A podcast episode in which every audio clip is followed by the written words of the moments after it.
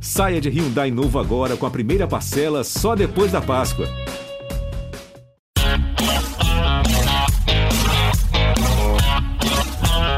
Olá, salve, salve! Estamos chegando com mais uma edição do podcast A Mesa, a Mesa Redonda do GE. Comigo, André Rizek, com Paulo Vinícius Coelho e hoje com Jader Rocha. Fala, PVC! Tudo, tudo certo, Rizek? Tudo bem, Jader? A mais brasileira das Libertadores. Por quê? Três times brasileiros nas semifinais pela primeira vez na história. O que está acontecendo para ter esse domínio todo? Cara, e assim, ó, além do domínio né, do futebol brasileiro, que já vem de alguns anos na Libertadores, embora nunca com essa quantidade de times, é, eu também tenho a sensação de que eu nunca vi, eu, André Rizek, no alto de meus 46 anos, nunca vi o futebol brasileiro ter ao mesmo tempo três elencos tão poderosos como nesse momento tem Atlético, Flamengo e Palmeiras. Eu já vi timaços como no fim dos anos 90, o Corinthians com um belo time, o Vasco com um belo time, o Palmeiras com um belo time, mas elenco com essa profusão de bons jogadores, com sete atacantes de altíssimo nível, como tem hoje o Palmeiras, seis atacantes de altíssimo nível, como tem é, o time do Galo, as opções que o Flamengo tem, um reserva como o Pedro, assim, eu realmente não me lembro. A gente até ficou vendo os, os elencos lá de Flamengo, Corinthians, Palmeiras, do fim dos anos 90, começo dos anos 2000, ah, e reforçou. Começo dos 80. É, nos anos 90 o Corinthians tinha, no fim dos anos 90 o Corinthians tinha um baita time, bicampeão brasileiro, o Palmeiras era campeão da América, o Vasco montava um timaço, mas elenco, na quantidade de jogador, eu não me lembro de ter visto. Fala, Jader! Amigos, um privilégio mais uma vez reencontrá-los, sentar essa mesa aqui para esse debate de altíssimo nível, como sempre. É, e nessa linha, se a gente for analisar, né, é, elenco, não time, diferente, né? Time é uma situação, elenco é outra. Palmeiras e Atlético com o elenco mais amplo na comparação com o Flamengo. O Flamengo tem um time muito bom, um time que tem conjunto há três anos, 19, 20 agora 21. Com relação a elenco, as opções são mais curtas, são menores, mas isso não diminui o poderio do Flamengo, que tem margem para investimento também. Agora, com relação à formação de elenco, Palmeiras e Atlético, ou Atlético e Palmeiras, independente da ordem, eles têm elencos mais encorpados do que o Flamengo, que, diferente dos dois, tem um time muito forte. Cara, senhor, é, eu... eu, eu forço, bato muito no elenco, PVC. Por exemplo, você olha a quantidade de atacantes que o Palmeiras tem. É, Wesley, Dudu, Luiz Adriano, Daverson, William Bigode, Breno Lopes, Gabriel Veron. É, é um negócio muito impressionante. Você vai para o Galo, Diego Costa, Hulk, Savarino, Vargas, Eduardo Sacha. Keno. Keno. Cara, é, é, muita quantidade de jogador bom. É. Eu sei que a gente já viu times mais espetaculares até do que o que a gente tem hoje. Eu estou falando de elenco, cara. É muita opção que esses três gigantes nas semifinais têm nos seus, nos seus elencos? Eu ainda vou mais para os anos 80. Eu vou. Tudo bem, a gente está tá falando de, de, coisas parecidas, de pontos de vista diferentes. Ah, eu ainda volto lá para o começo dos anos 80, quando você tinha Flamengo, São Paulo e Atlético. São Paulo, tudo bem, não tinha. a reposição do Valdir Pérez podia ser Toinho, nem era Toinho mais, mas assim. Ah, você tinha a reposição do Raul, que era Cantarelli, a reposição do Leandro era Neitias, não era o mesmo nível, mas você tinha jogadores que saíam daqui e iam para a Europa. E, e nos anos 90 também. Embora você tivesse jogadores que fracassaram na Europa, como o Marcelinho, Marcelinho era um caso Gabigol, né? Marcelinho era o Gabigol da época, no sentido de ser um jogador extraordinário no mercado brasileiro e um jogador medíocre no cenário internacional. Mas você você tinha muitos jogadores que tinham tido experiência na Europa ou teriam na sequência.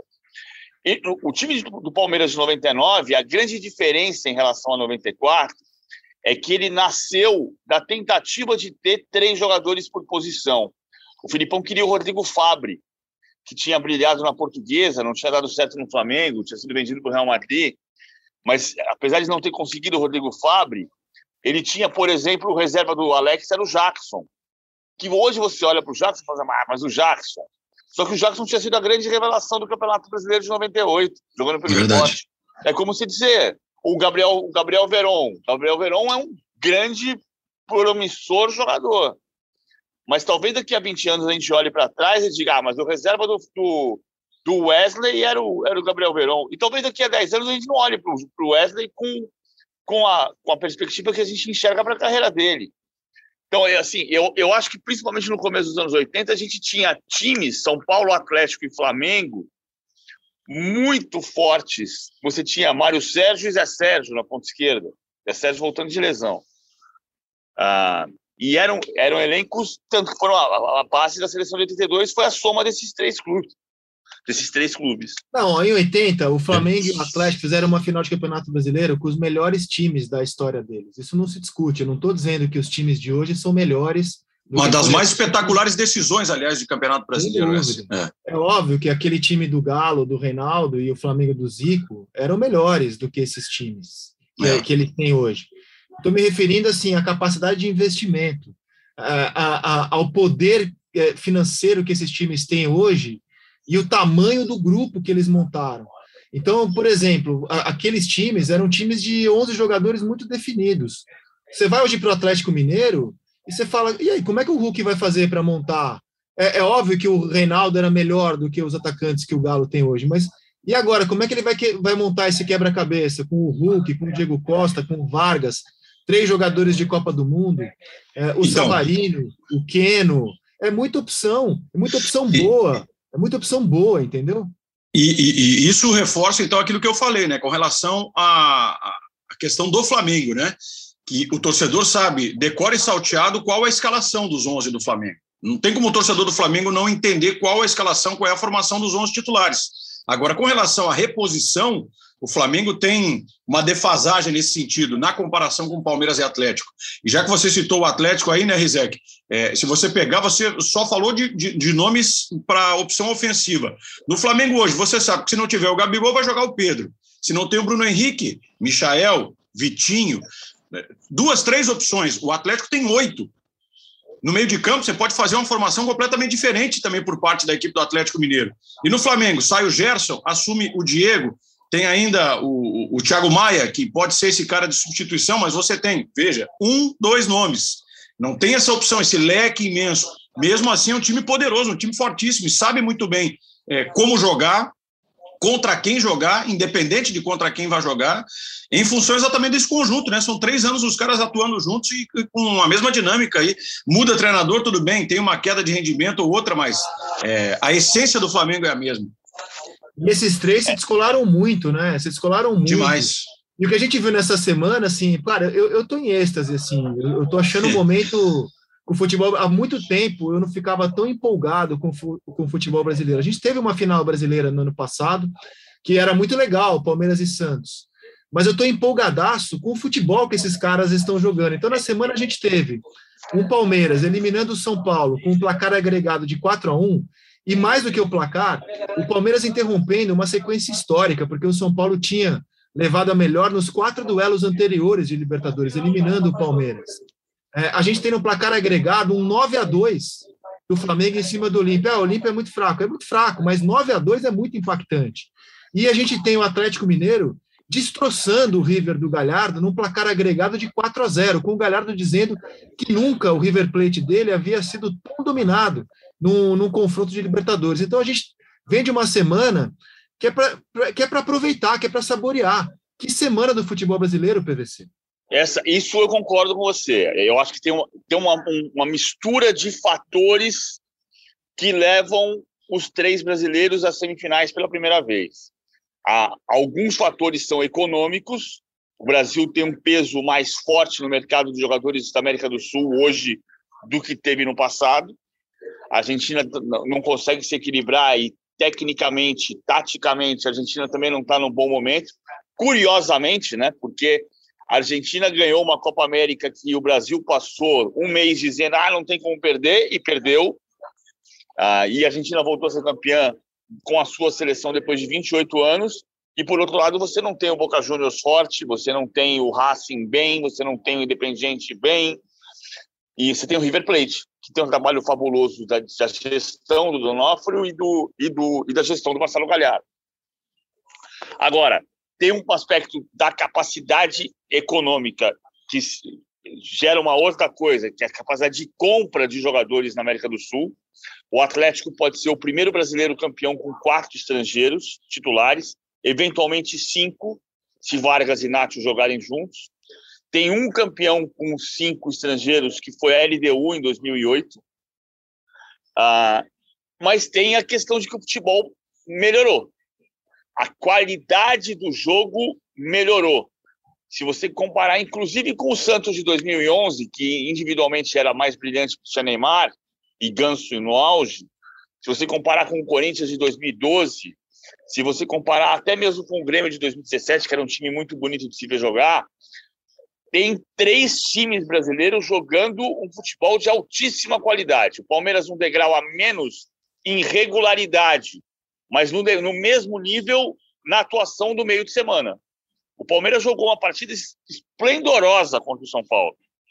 Eu, só, eu acho que no mesmo nível do Flamengo. O, o Atlético foi quem mais me, me encantou, porque o Atlético foi trucidou o River Plate. Né? E, e, a gente tem olhado para o River Plate como um time poderoso na América do Sul.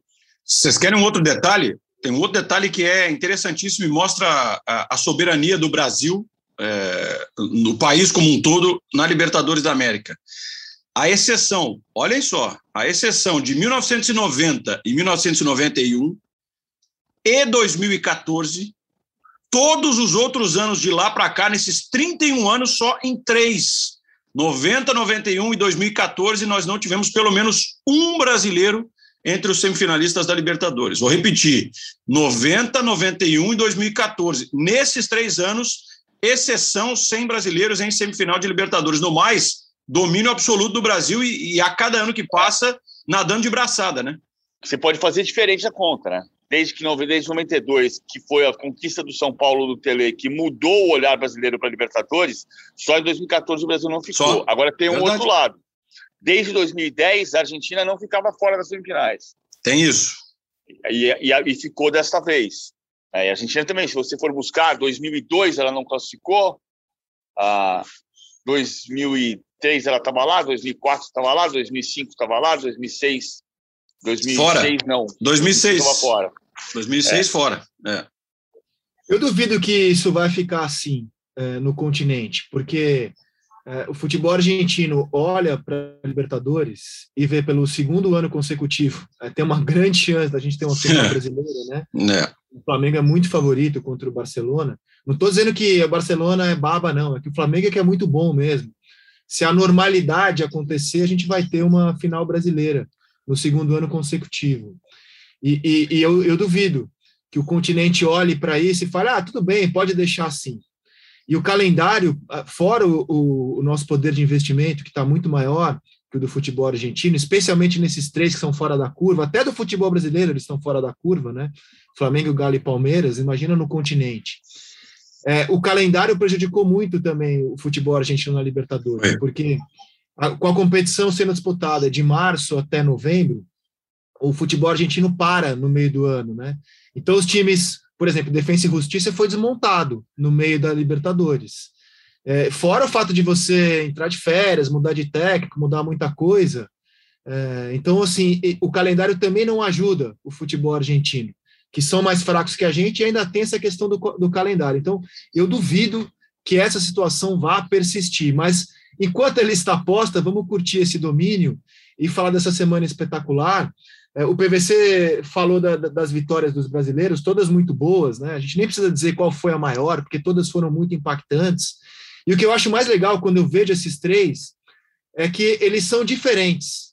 Né? São três timaços, é, três maneiras de jogar e três times de personalidades distintas. E isso acho que torna essa semifinal ainda mais interessante, Jader.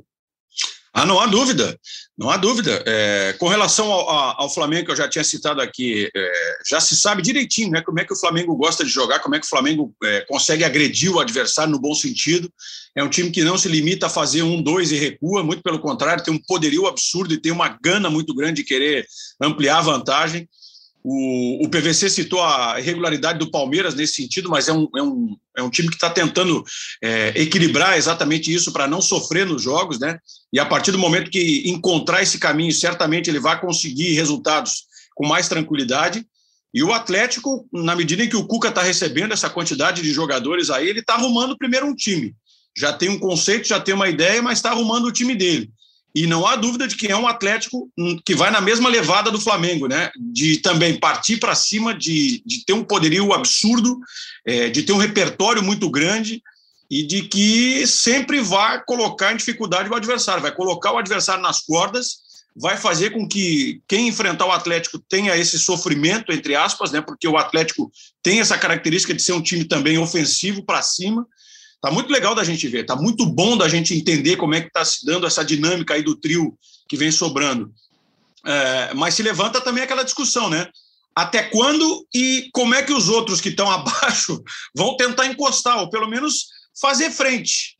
Igualar, não, não, não sei se seria a palavra certa, mas fazer um pouquinho de frente, colocar os três em dificuldade. Eu acho bem difícil. Agora, ó, nesse momento, acho bem difícil. Os três vão brigar pelo título brasileiro e brigam pelo título é, da Libertadores, da Copa E não só nessa temporada, né? E não só Exato. nessa temporada. Agora, você vê como o Brasil, o Palmeiras caiu para o CRB, mas assim, é, foi uma coisa ah, muito Acidente, né? É. Você vê uma coisa que é engraçada, né? Estou aqui buscando exatamente na data. Na, no dia 20, 20 de, de agosto, o Atlético vinha de uh, um empate contra o Boca Juniors, outro empate contra o Boca Juniors, intermediando cinco vitórias seguidas. Cinco vitórias seguidas. Depois disso, ele tomou mais três vitórias seguidas antes de perder para o Bahia. Naquele momento, o Palmeiras tinha oito vitórias seguidas, que viraram nove três dias depois. Porque mesmo quando eu falo assim, a regularidade do Palmeiras não é igual à do Atlético, hoje, hoje porque um mês atrás era exatamente o inverso. O Atlético tinha regularidade, mas ele, mas ele sofria um pouco mais. E no dia 20 de julho, o Atlético, o Flamengo tinha a terceira a, a, ele vinha do 5 a 0 contra o Bahia, que foi a, a primeira vitória do Campeonato Brasileiro do Renato. Dois jogos antes ele tinha perdido para o Atlético e tinha sido tinha causado a demissão do, do, do Rogério. Ou seja, o que nos parece regularidade hoje nos parecia diferente há um mês. E eu estou tratando de um mês porque as semifinais começam daqui a um mês. E a nossa visão pode ser diferente disso. Não, e os times daqui a um mês podem estar bem diferentes. Por que, que a gente assim? fala isso? É, o Palmeiras, no confronto contra o São Paulo, mudou. Né? O, o, o efervescente, o inquieto, o Abel Ferreira mudou o time. O Dudu virou titular exatamente nesses jogos contra o São Paulo, e, e dali não sai mais. Para mim, ganhou a posição do Scarpa. Quando você olha o desenho de time, poxa, o Scarpa vinha tão bem, a imprensa estranhou. Eu estranhei também o Scarpa sair do time, sendo que ele vinha jogando tão bem, mas ele saiu do time para a entrada de um jogador melhor, que é o Dudu, desempenhando, no meu entendimento, a função que desempenhava o Scarpa centralizado é, no time. Então, assim, mudou. Né? É, o, o Galo vai ter um mês. Eu duvido que o Diego Costa vai entrar nesse momento rapidamente já para ser titular. Eu acho que vai ser uma coisa com mais calma, mas é possível que ele transforme também esse time do Galo. E aí, o Zaratio é, pode virar um segundo volante, já que ele está jogando tão bem o Zaratio. É, é, o Savarino foi o jogador que ficou no banco na Argentina, quando o Cuca tinha todo mundo. Aí, na ausência do Nacho, o Zaratio jogou, o Savarino aberto, o Hulk jogou uma barbaridade. Será que o Diego Costa vai entrar no time daqui a um mês? Será que o Zaratio vira segundo volante, função que ele já desempenhou? O Flamengo está trazendo também o Andréas Pereira. O Kennedy não, não vai brigar por vaga, mas está trazendo o Andréas Pereira. Será que o, o, o Andréas Pereira pode entrar nesse meio campo do Flamengo? Então, daqui é, é difícil prever também como eles estarão daqui a um mês, Jader. Ah, não tenha dúvida, não tenha dúvida, mas assim, o, o, que mais fica, né, Rizek, talvez a, a, grande lição que eles, eles nos tragam para essa sequência de calendário, e especificamente lidando com o calendário até esse mês chegar, até a data dos confrontos das semifinais chegarem, é o fato de que a gente vai ter é, três equipes que vão continuar trazendo o seu melhor, vão continuar é, fazendo aquilo que lhes cabe, que é exatamente tentar ganhar e ganhar com superioridade, né? ganhar sem, sem sofrimento. E, e, é um indicativo muito positivo assim, de que a gente possa ter, nesse período aí de 30 dias, até as semifinais da Libertadores, é, retrospecto de, de positividade de Palmeiras, de Flamengo e de Atlético aumentando. A questão da invencibilidade aumentando. Resta saber como é que eles vão entender também, né? Cada um dos treinadores vai entender a dinâmica do calendário. Tem gente jogando Copa do Brasil ainda, é, tem a dedicação, claro, para o Campeonato Brasileiro para não perder contato lá com a parte de cima da tabela. O Atlético já abrindo vantagem sobre o Palmeiras e o próprio Flamengo, mesmo com jogos atrás, é, já encostou lá no pelotão. É, mas é, é, é, é, eu, eu fico com essa sensação de que eles não vão aliviar nesse mês, muito pelo contrário, que eles vão querer impor ainda mais aquilo que a gente já viu que eles podem para chegar numa semifinal e aí sim, né? Protagonizarem, quem sabe, especialmente do lado de Atlético e Palmeiras, né? Que, que vão ser os dois que vão se enfrentar para um só sobreviver. Eu não tenho dúvida de que a gente vai ter uma semifinal espetacular, para mim, uma das melhores da história da Libertadores. o Rodrigo Caio, que eu não citei na PVC, Rodrigo é. Caio que passou por uma cirurgia justamente para poder voltar ao time nas semifinais. Desculpa, PVC. Não, imagina, eu peço. É, é, mas é, é, de novo a história de qual vai ser a nossa sensação em relação a essa invencibilidade mantida ou ampliada que o Jader citou. O Flamengo tem, nesta semana, Ceará fora de casa, Grêmio em Porto Alegre Santos na Vila Belmiro. O Atlético tem Fluminense no Engenhão, Fluminense no Engenhão e Bragantino em Bragança Paulista. O Palmeiras tem Cuiabá e, Atlético Paranaense no Allianz Parque. E não tem Copa do Brasil no meio, porque está eliminado. Foi eliminado pelo Ceará, pelo CRB. O, essa eliminação do CRB é o que diferencia o Palmeiras de Atlético e Flamengo. O Palmeiras não tem as três competições, o que demonstra que ele foi menos regular ali atrás, mas ao mesmo tempo pode dar um fôlego maior para preparar os jogos da semifinal. E essa, e, e essa percepção de, de ampliação do poder, ela pode se diluir um pouco dependendo desses resultados da mini maratona fora de casa, tanto de Flamengo quanto de Atlético. É, é, é muito. Tenho, tenho batido nessa tecla, o Rizek sabe disso. Assim, o Brasil não é a Inglaterra. É incrível. Por que, que não é a Inglaterra? Porque você tem menos poder de investimento? Talvez por isso. Fato é que o Manchester City é campeão inglês ganhando 15 partidas seguidas. E aqui no Brasil, Ninguém ganhou 12 na história. E o último que ganhou 11 foi o Guarani em 78. Ou seja, 43 anos atrás. Então, quando o, o Atlético faz nove vitórias consecutivas no Campeonato Brasileiro, mas a rigor ele tem quatro vitórias seguidas, porque o quinto jogo de trás para frente foi a derrota do Bahia na Copa do Brasil, você fica pensando se ele vai conseguir de fato ampliar essa hegemonia. E se não ampliar, isso vai mudar a nossa visão sobre as semifinais daqui a um mês. Sim. E, e você falava das oscilações lá atrás, no, no começo do podcast, né? O Palmeiras, antes de encarar o São Paulo, é, ele vinha de encarar o São Paulo nessa semana, né? Ele vinha de quatro jogos sem vitória. E a gente dizia, Palmeiras está oscilando, porque ele tinha empatado com o São Paulo no Brasileiro 0 a 0 jogando pior do que o São Paulo. Ele tinha perdido do Fortaleza, ele perdeu do Galo e ele tinha empatado com o São Paulo no jogo da ida da Libertadores. Então a gente olhava para o Palmeiras e falou: opa, o time está oscilando. O Abel mexeu no time, o Dudu virou titular, como a gente falou, e fez nessa semana um jogaço. Aliás, Rafael Veiga muito bem, o Danilo é um absurdo de jogador. É, o Galo, para mim, está em clara evolução. Né? Essas nove vitórias do Atlético, eu estou vendo o Atlético jogar cada vez melhor. E ele fez na era Cuca, acho que é unânime isso, a sua melhor atuação agora contra o River Plate. E eu queria falar um pouco do Flamengo, que eu, eu, eu tenho um sentimento é, curioso sobre esse time do Flamengo, na comparação com os três, que é o seguinte: é o de ataque mais avassalador há mais tempo, quer dizer, o Galo está jogando bem agora, mas há mais tempo o Flamengo tem se demonstrado o ataque avassalador do futebol brasileiro, com Arrascaeta, Bruno Henrique, Gabigol e Everton Ribeiro. No entanto, é também o time que eu vejo mais vulnerável desses três, e explico. O sistema defensivo, principalmente sem Rodrigo Caio, está é, claudicante. Não confio na, na, nas duplas de zaga que vem jogando no Flamengo. Não confio nesse nível alto, né? Nesse nível alto.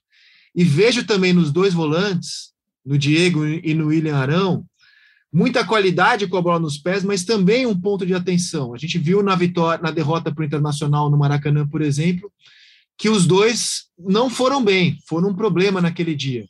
Então é curioso porque o Flamengo, ao mesmo tempo, o time de ataque mais confiável até agora, né, há mais tempo se, se provando, mas é também o time que eu vejo mais vulnerável. E estou muito curioso para daqui um mês, num jogo de mata-mata, se isso vai se transformar, Jader, se o Renato vai mexer nisso, e seja nas peças ou, ou, ou mesmo em treinamento, Jader.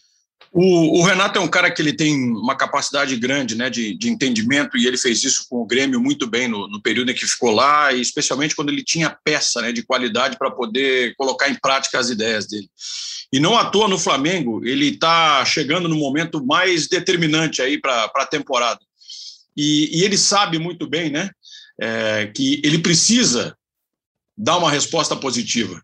A exigência começa a ficar muito mais alta a cobrança ela passa a ser muito mais intensa com relação ao trabalho dele. O que o Renato tem feito agora, comandando o time do Flamengo, é, é na verdade, o, o sentimento de chegar, de conhecer a casa e de poder se instalar definitivamente. E, e, natural que os resultados e da maneira como o Flamengo tem construído esses resultados todos, eles dão um respaldo né, para o Renato. Ninguém questiona a exceção do acidente lá contra o Inter dos 4 a 0 que levou cheio de problemas e cheio de vulnerabilidade, como você citou aqui, e o Flamengo teve defeitos naquela derrota, eu sei porque eu trabalhei naquele jogo e, e, e vi um Flamengo muito é, limitado nesse sentido, mas aquilo ali foi uma exceção.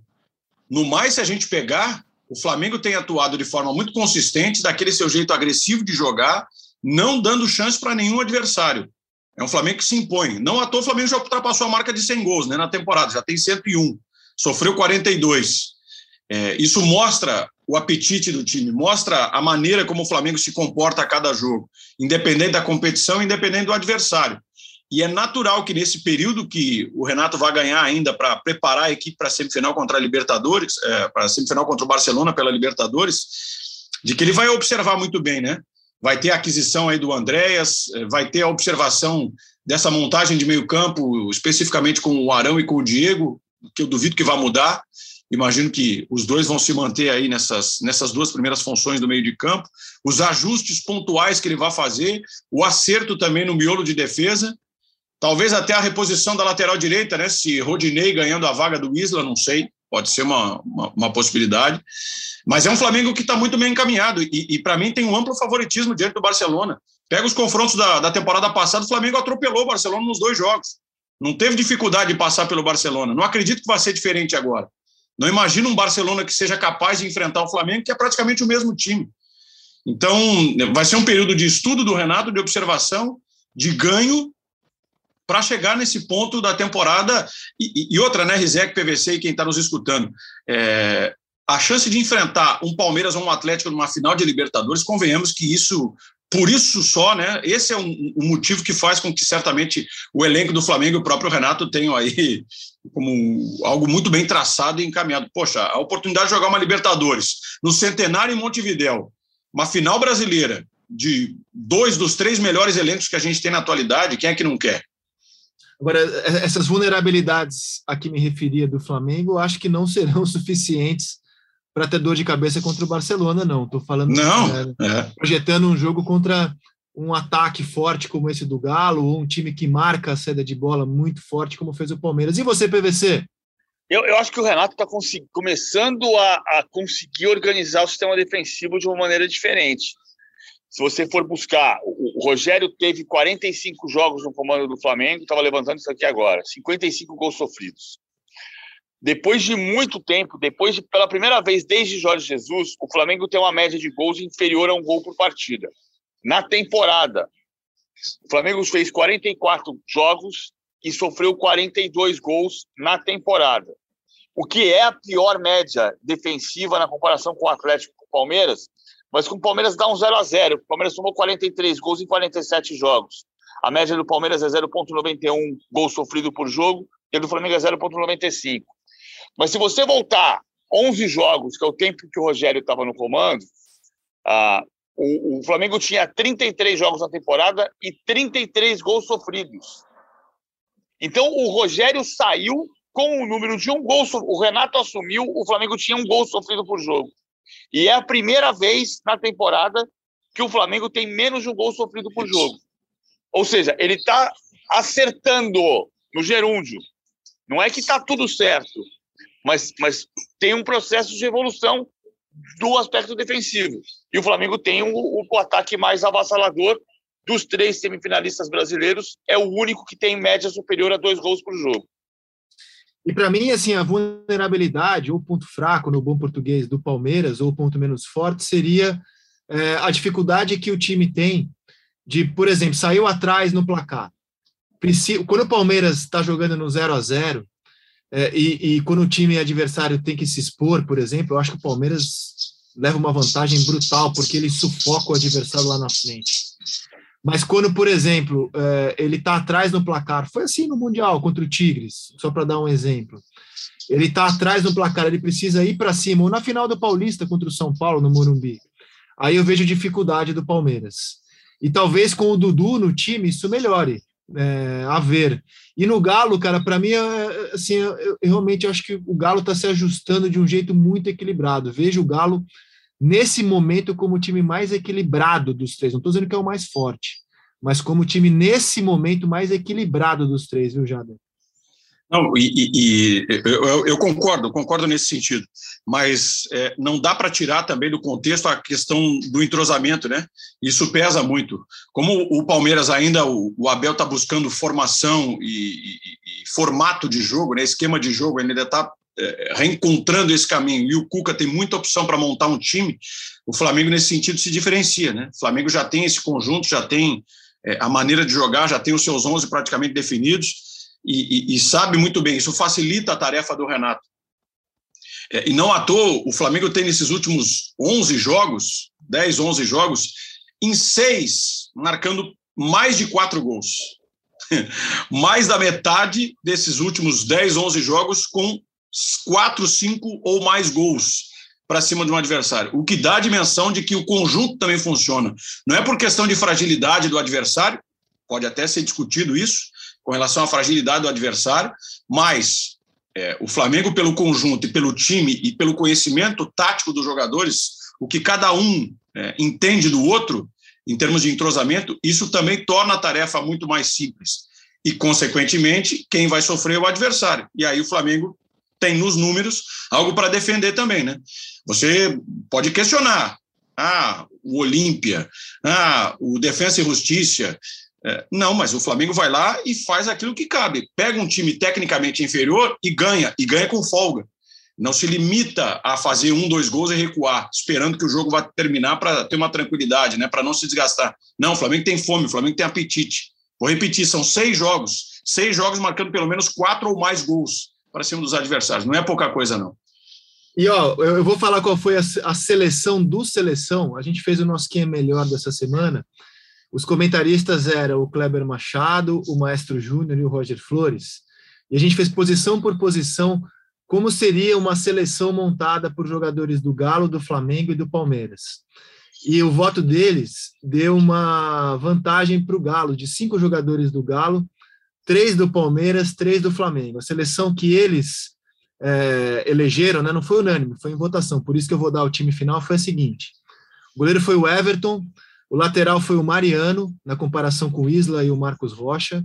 A zaga teve o Júnior Alonso e o Gustavo Gomes, lateral esquerdo foi o Arana.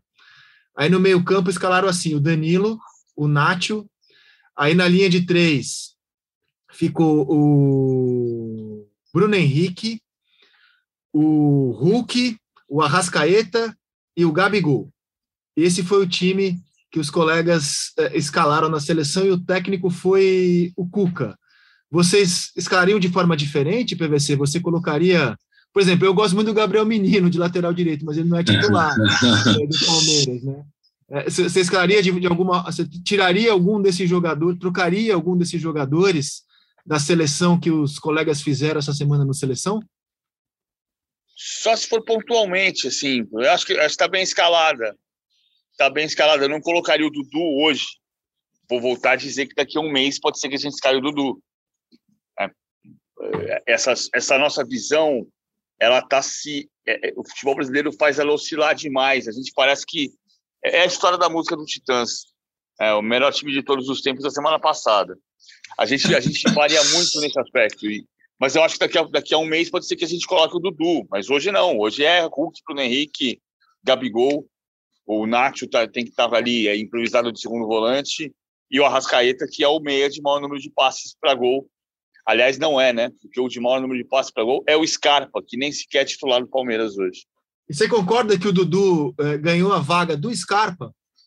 Concordo, mas acho que tem uma circunstância específica desse jogo. Acho que tem um, tem um curto-circuito na relação do Scarpa com Abel Ferreira. Acho que esse é um ponto importante. O Scarpa não, o Scarpa é um jogador que tem dificuldade para seduzir técnicos. Na época do Filipão se dizia que ele não vibrava, ele não conseguia manter um nível de atuação de, de vibração na intensidade que o jogo pedia. É, o coração dele batia um pouco mais fraco. É, isso que se cobrava um pouco dele. O Scarpa teve a conversa com, com o Abel Ferreira e pediu para jogar na posição dele, centralizado, e, e deu entrevista, inclusive, para o Seleção Sport TV, falando como aquilo tinha contribuído para que ele se tornasse o jogador mais decisivo do Palmeiras. Ele tem 16 passes para gol na temporada, mais dois na Libertadores. Nesse ponto, ele, ele empata com o Veiga. Ah, e o Veiga é um jogador que o Abel olha e confia. E o Scarpa, aparentemente, não. Mas tem um detalhe do jogo, dos dois jogos. Dudu, Dudu, desde que voltou, foi titular duas vezes. As duas vezes contra o São Paulo. As duas vezes centralizado. E ele não podia jogar do lado esquerdo. Porque quem joga na esquerda contra o São Paulo tem que marcar o Daniel Alves. O Dudu não ia marcar o Daniel Alves. E o Scarpa pediu para jogar centralizado, que tirou do Scarpa a possibilidade de ser o marcador do Daniel Alves, de ser o ponto esquerdo, a posição que ele poderia jogar.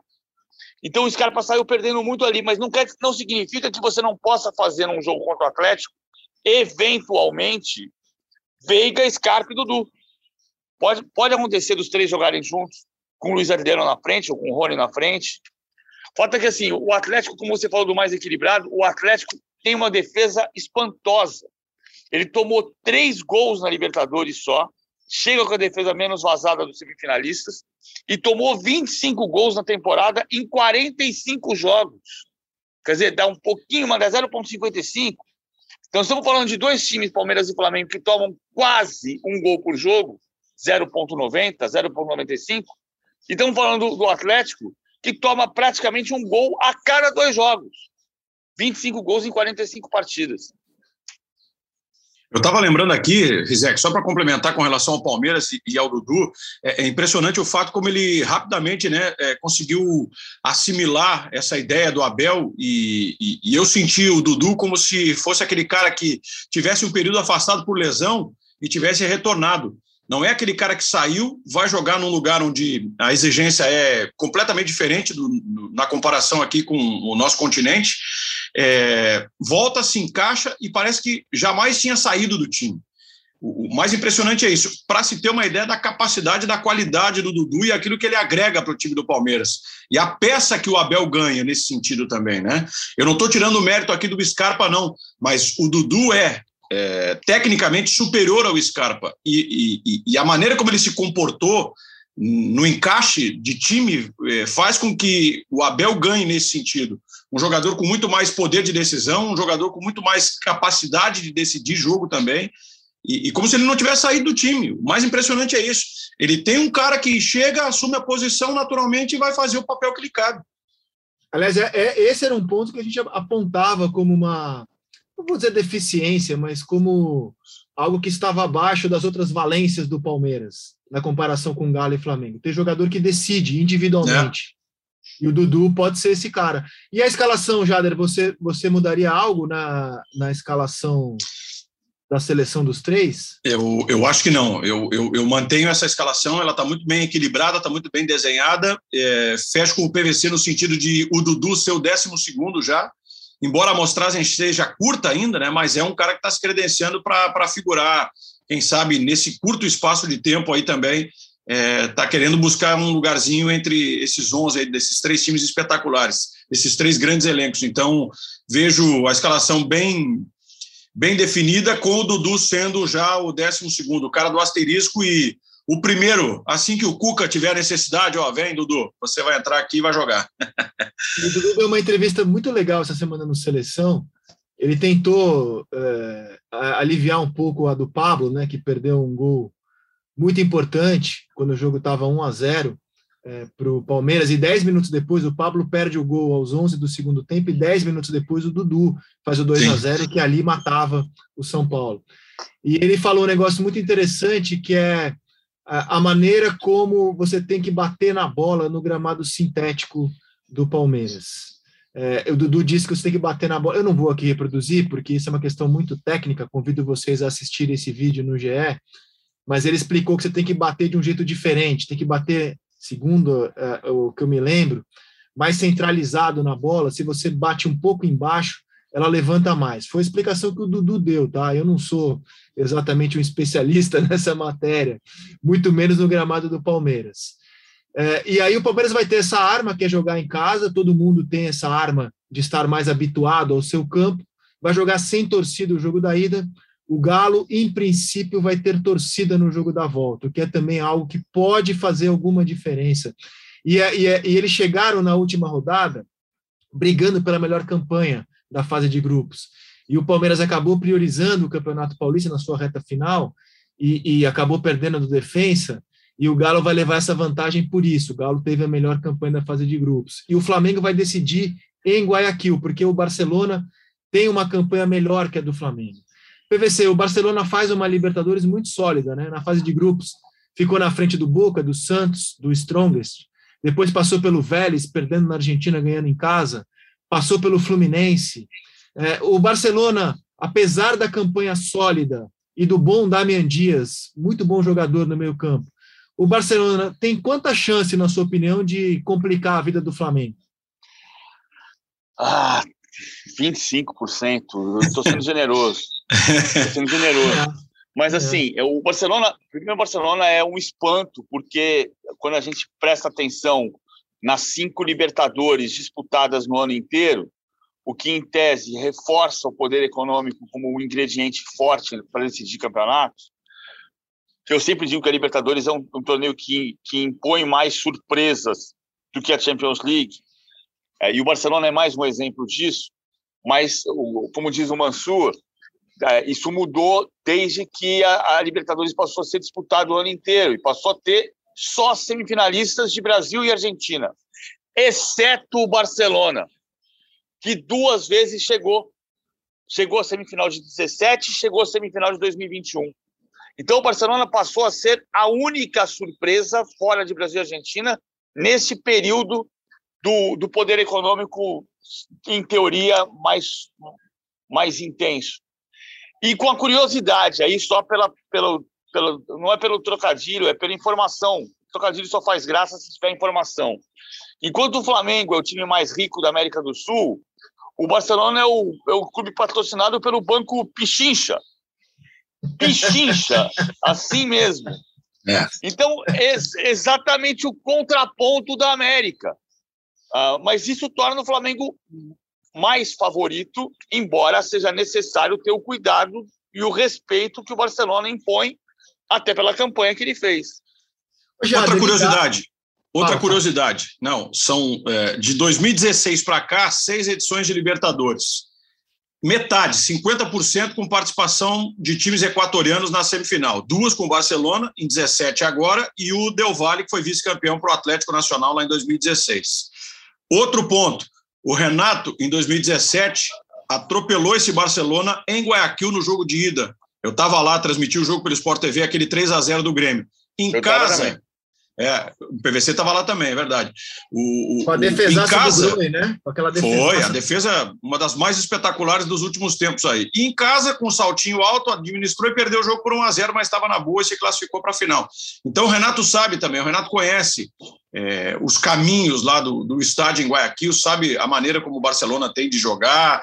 É, não imagino que ele vai enfrentar essa dificuldade, não, mas a curiosidade era essa, né? Que são seis edições de 16 para cá 50% delas com participação de equatorianos, sendo duas do Barcelona e uma do Del Valle, e o Renato tendo outra vez o Barcelona no caminho numa semifinal, só que agora ao contrário, né? Ao invés de decidir em casa, ele joga fora a segunda partida.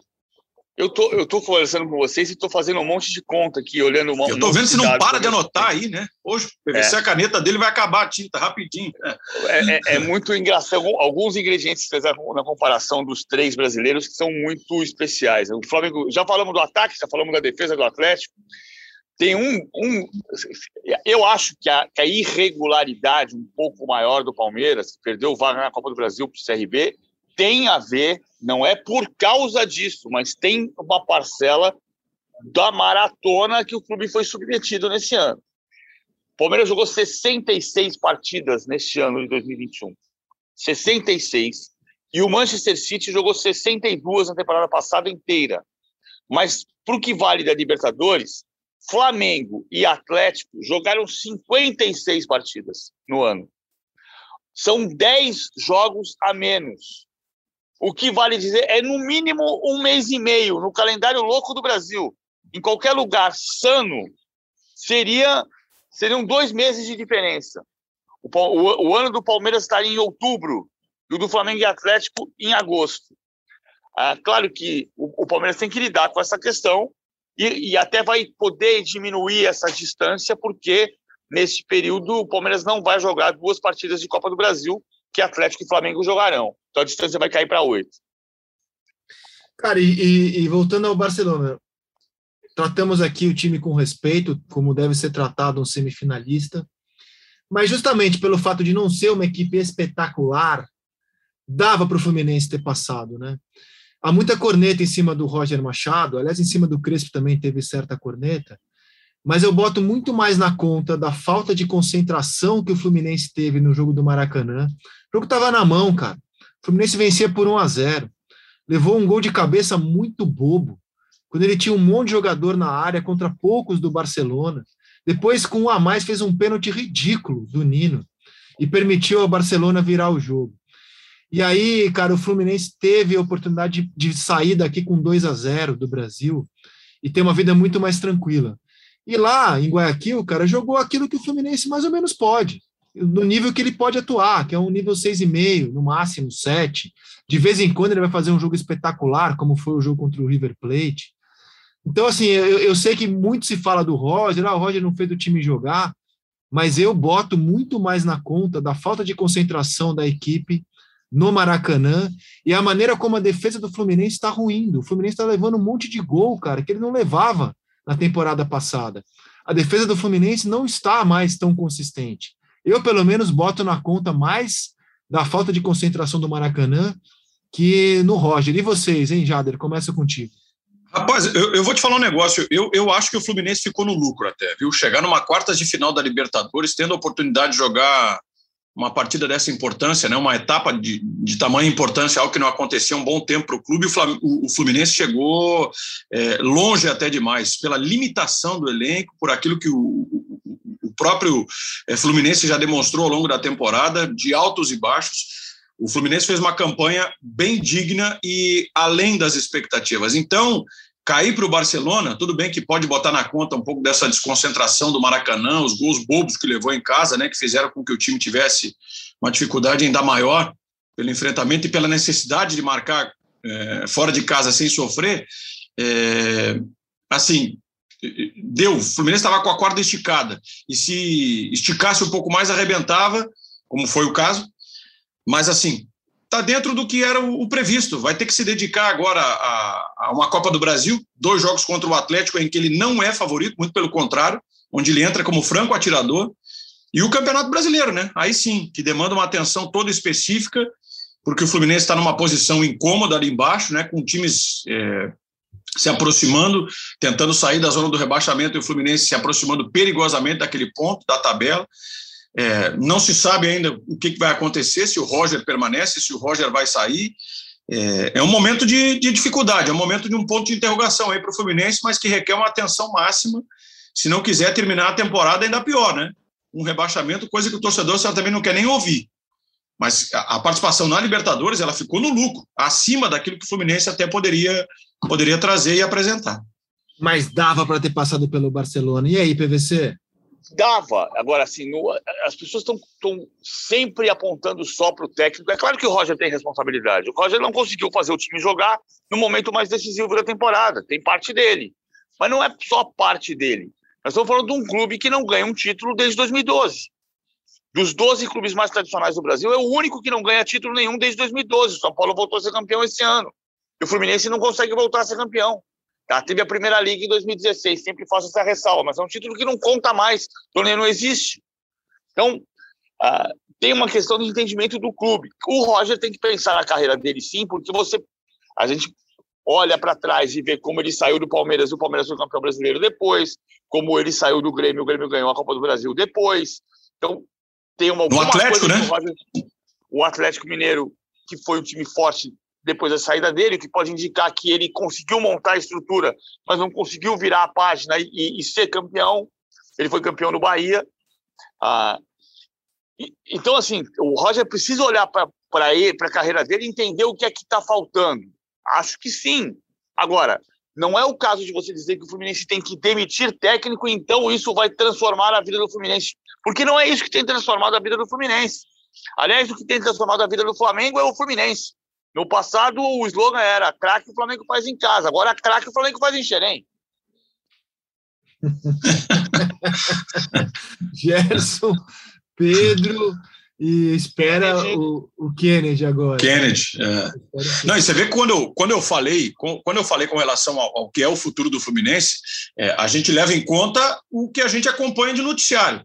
E, e, e, de momento é a pressão em cima do treinador, da figura do treinador. Vai-se mais uma vez colocar toda a insatisfação da eliminação do Fluminense, especificamente na Libertadores, em cima do trabalho do Roger. E eu não estou aqui eu levantando a bola de que ele vai ser demitido. Eu só estou trazendo aqui o detalhe de que, dentro do que é o cenário, nada é, diferente né, do que a gente vem traçando aí do, do futebol brasileiro nesses últimos anos, aí a figura do Roger passa a ser a mais questionada nesse momento. Né? E, e não dá para se duvidar de que uma mudança vai acontecer. O que seria um prejuízo enorme, né? Ainda mais nesse momento de tanta cobrança e de alerta máximo para o Fluminense, especificamente olhando para o Campeonato Brasileiro. É. Não, e eu, eu queria só falar um pouco do Crespo também, que eu acho que o Crespo tira muito desse time do São Paulo. É, a gente falou das opções que o Abel tem, cara, o Crespo não tinha outra escolha, né? Ele foi, ele foi com o que ele tinha no ataque, que era o Pablo, depois entrou o Éder, e muita gente falou assim: ah, mas o São Paulo não agrediu. Cara, eu não vejo muita condição de o São Paulo agredir o Palmeiras mais do que o que ele conseguiu agredir. E, e teve duas chances muito boas no Allianz, né? Com o Rodrigo Nestor no primeiro tempo e com o Pablo. Então, assim, eu, eu realmente também acho que não está na conta do Crespo a eliminação. Acho que o Crespo faz um bom trabalho no São Paulo. São Paulo agora vai ter reforços para a Copa do Brasil, nesse duelo contra o Fortaleza. Deve ter o retorno do Luciano, do Benítez. Eu acho tudo certo, cara. Passou quem tinha que ter passado mesmo para as semifinais. O, o Fluminense, lamento que ele, ele tinha condição de estar lá e tornaria essa semifinal ainda mais espetacular, com um Fla-Flu né, no meio dela. Uma pena que a gente não teve esse quarto brasileiro, mas vida que segue. Por hoje é só, meus amigos. Dedicamos esse podcast inteiramente a Libertadores, mas o PVC dar uma pincelada final sobre a Sul-Americana, com dois brasileiros também na semi-PVC. O Bragantino jogou Copa Comebol no passado, mas na Sul-Americana é estreante, já chega à semifinal. Acho um time mais forte do que o Libertar. O, o Santos vacilou de tomar o gol do Libertar na Vila Belmiro e se faz 2 a 0 ele classifica. E, e, o Atlético Paranaense fez um jogo de superação contra a LDU, era um jogo difícil, tomou 1 a 0 depois fez 2 a 1 tomou o um empate, precisava de dois gols, foi buscar os dois gols, fez 4 a 2 lance de pênalti que foi pênalti, e o Atlético vai muito forte para essa semifinal contra o Penharol. Pode ter uma semifinal, pode ter uma final brasileira para Cantina Atlético Paranaense. Acho até que vai ter. Acho que o Atlético Paranaense vai ter uma vida um pouco mais fácil, não fácil, mas acho que o jogo do Bragantino é mais difícil do que o do Atlético contra o Penharol. Jader Rocha, é sempre um prazer tê-lo aqui conosco no podcast A Mesa, meu caro. As suas considerações finais. É, quero dizer que com relação a, a ainda a sul-americana é interessante a gente ver, né, o Bragantino com todo o aporte financeiro da empresa que o patrocina desde né, a sua vinda da Série B e tem aproveitado muito bem nesse sentido já se firmou entre os melhores do Campeonato Brasileiro, já está firme na primeira divisão, sem sustos, e agora dá esse passo a mais, né, para também ganhar um pouco mais de visibilidade no continente. E o Atlético é, se refazendo. Depois daquele título de 2018, né, da Copa Sul-Americana, é, o Atlético vindo forte aí para de novo, quem sabe, fincar sua bandeirinha como também uma das grandes forças Tomara que a gente tenha essa final entre Bragantino e Atlético Paranaense na Sul-Americana para demonstrar a superioridade gigantesca do, do Brasil com relação aos seus adversários aqui na nossa América do Sul, viu, Rizek? Sempre um privilégio, só chamar. Jader Rocha com a sua camisa de rock balboa, grande Jader. A minha mulher não deixou eu, eu ter o pôster do rock que eu tinha em casa, cara mas ele está bem guardado para. A minha camiseta está aqui e o meu pôster está aqui, o meu quadro está aqui na parede também. Quero te falar que esse problema não tem. Eu tenho o pôster do, do Rock 2, o cartaz da luta, a revanche, Fantástico. mas a minha mulher, por algum motivo, disse que não, não caía bem na decoração da casa e eu tive que deixar ele. Mas um dia colocarei o quadro na parede novamente. Faz bem, Jader, faz aquele, muito bem. Aquele abraço, hein, Jader, e até a próxima. Obrigado, amigo. Sempre um privilégio, um prazer. Até a próxima. Valeu, PVC. Até segunda. Até segunda. Valeu. Meus amigos e amigas, tenham todos um ótimo fim de semana, com muita saúde, com muita esperança. Podcast A Mesa volta na segunda-feira. Tchau.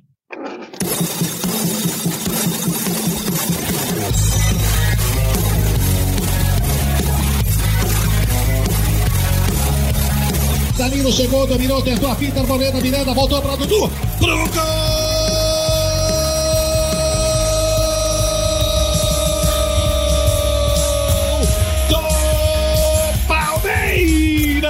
Do Palmeiras. Palmeiras.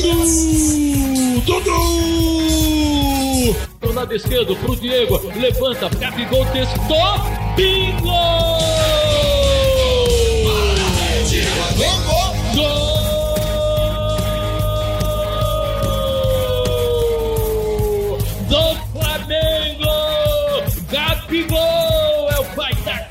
Criança! E chamou para bailar, levou para perna esquerda pro Zarate, deixa!